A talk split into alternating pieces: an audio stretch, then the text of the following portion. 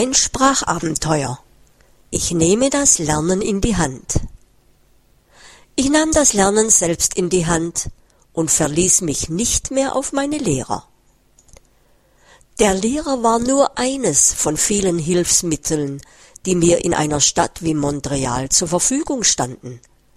Ganz plötzlich, ohne Tests, ohne Fragen von Lehrern und ohne das Pauken von Grammatikregeln machten meine Französischkenntnisse einen großen Satz nach vorne. Ich hatte meinen ersten Durchbruch beim Sprachenlernen erreicht. Ich spürte die Verbesserungen in Gewandtheit, Verständnis und Aussprache. Das machte das Sprachenlernen aufregend. Ich sprach und hörte Französisch in Situationen, die mich interessierten. Ich sprach mit mir selbst Französisch und imitierte die richtige Aussprache so gut ich es konnte. Auch wenn ich nicht verstand, was gesagt wurde oder Probleme damit hatte, mich auszudrücken, frustrierte mich das nicht. Ich war engagiert und genoss das Kommunizieren. Es gab kein Zurück.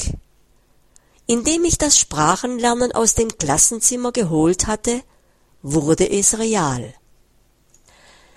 An diesem zentralen Prinzip habe ich festgehalten. Das Lernen in der Praxis ist künstlichen Inhalten wie Übungen, Wiederholungen oder speziell für die Schüler erstellten Materialien immer weit überlegen.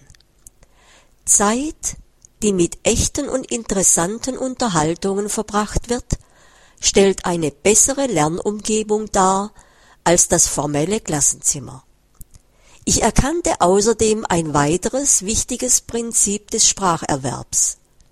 Der Lernende muss die Entscheidung haben, sich die Sprache, die Menschen und den Inhalt selbst auszusuchen.